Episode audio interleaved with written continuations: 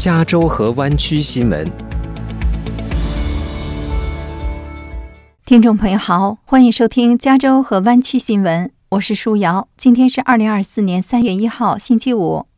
今天，加州本季最强的风暴袭击了内华达山脉，至少有九个太浩湖滑雪场关闭。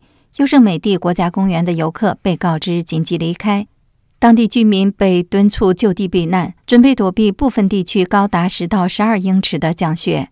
暴风雪从周四开始席卷了这一地区，预计最大的影响将导致周五下午到周六主要高速公路关闭，并且会引发停电。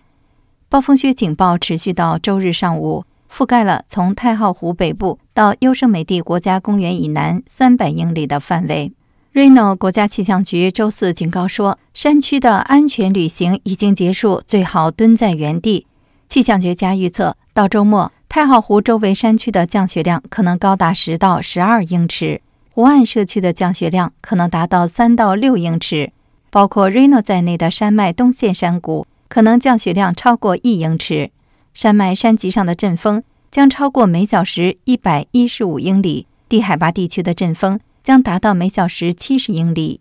加州大学洛杉矶分校气候科学家丹尼尔斯温在周四的在线简报中说：“这将是一场真正的暴风雪。真正的暴风雪的条件是达到数英尺厚的积雪和非常强的风，可能会断电，而且在严重的冬季风暴期间。”道路也可能不会像平常那样快速或有效的清理。加州公路巡警对 Reno 和 Sacramento 之间的八十号洲际公路的很长一段实施了交通限制，要求司机在轮胎上安装防滑链。好的一面是，加州水务官员表示，这场暴风雪给山区降下的积雪应该对于加州的供水起到重要作用。但一项新的研究发现，极端天气继续影响滑雪行业。未来几年，美国的滑雪场可能由于气候的变化，每年损失约十亿美元。加州水务官员周四表示，内华达山脉的积雪量为迄今为止平均水平的百分之八十，但仅是四月一号典型峰值的百分之七十。旧金山交通机构的官员本周警告说，尽管自疫情爆发以来，市政客运量显著增加。但是预算赤字仍然迫在眉睫。旧金山交通局的收入来自乘客票价和停车费，但是 Muni 收入仅为疫情前水平的百分之五十六，而停车费收入为百分之十二。旧金山市交通局提议提高市政票价、停车费和罚款以及出租车费，为其服务运营提供资金。该部门在本周的一篇博客文章中写道：“交通局需要为即将到来的。”二零二四年七月一日至二零二六年六月三十日两年预算周期带来一千两百七十万美元的收入。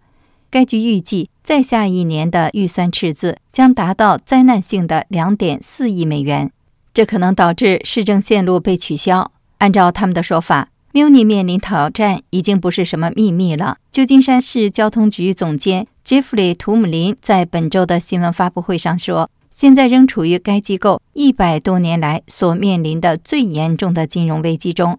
他补充说，旧金山仍然受到新冠疫情时代在家工作政策的影响。图姆林举例说，蒙哥马利街车站的乘客量仅为新冠疫情前水平的百分之三十五，但是该市其他地区的乘客量有所增加。根据该交通局的数据。二十二 Fillmore 的客流量为疫情爆发前的百分之一百三十九。旧金山市交通局必须在五月一号之前向市长伦敦布雷德提交其拟议的预算。居民可以在周六上午十一点半到下午一点半，在 Richmond 图书馆举办的现场开放日向交通局提供反馈意见。汽车订阅 Fin 的一项分析旅行时间和通勤成本的新的研究发现，汽车通勤最差的美国十大城市排名中，加州有三个城市入围。其中，洛杉矶排名第二，湾区的旧金山排名第七，奥克兰排名第十。菲恩表示，其研究着眼于上班通勤花了多少时间和金钱。他们研究了全国人口最多的城市，分析平均通勤时间和燃料成本等因素。成本包括加油站价格、汽车保险、停车和通货膨胀。对于汽车通勤者来说，最糟糕的美国城市是纽约市。研究写道，在纽约开车不适合胆小的人，因为它是通勤最差的城市。即使对于最有自信的驾驶者来说，纽约市拥挤的街道和无所畏惧的行人也会令人生畏。由于拥堵程度，通勤者每年通常会额外花费一百零七美元的燃油成本。加州洛杉矶是排名第二的通勤最糟糕的城市。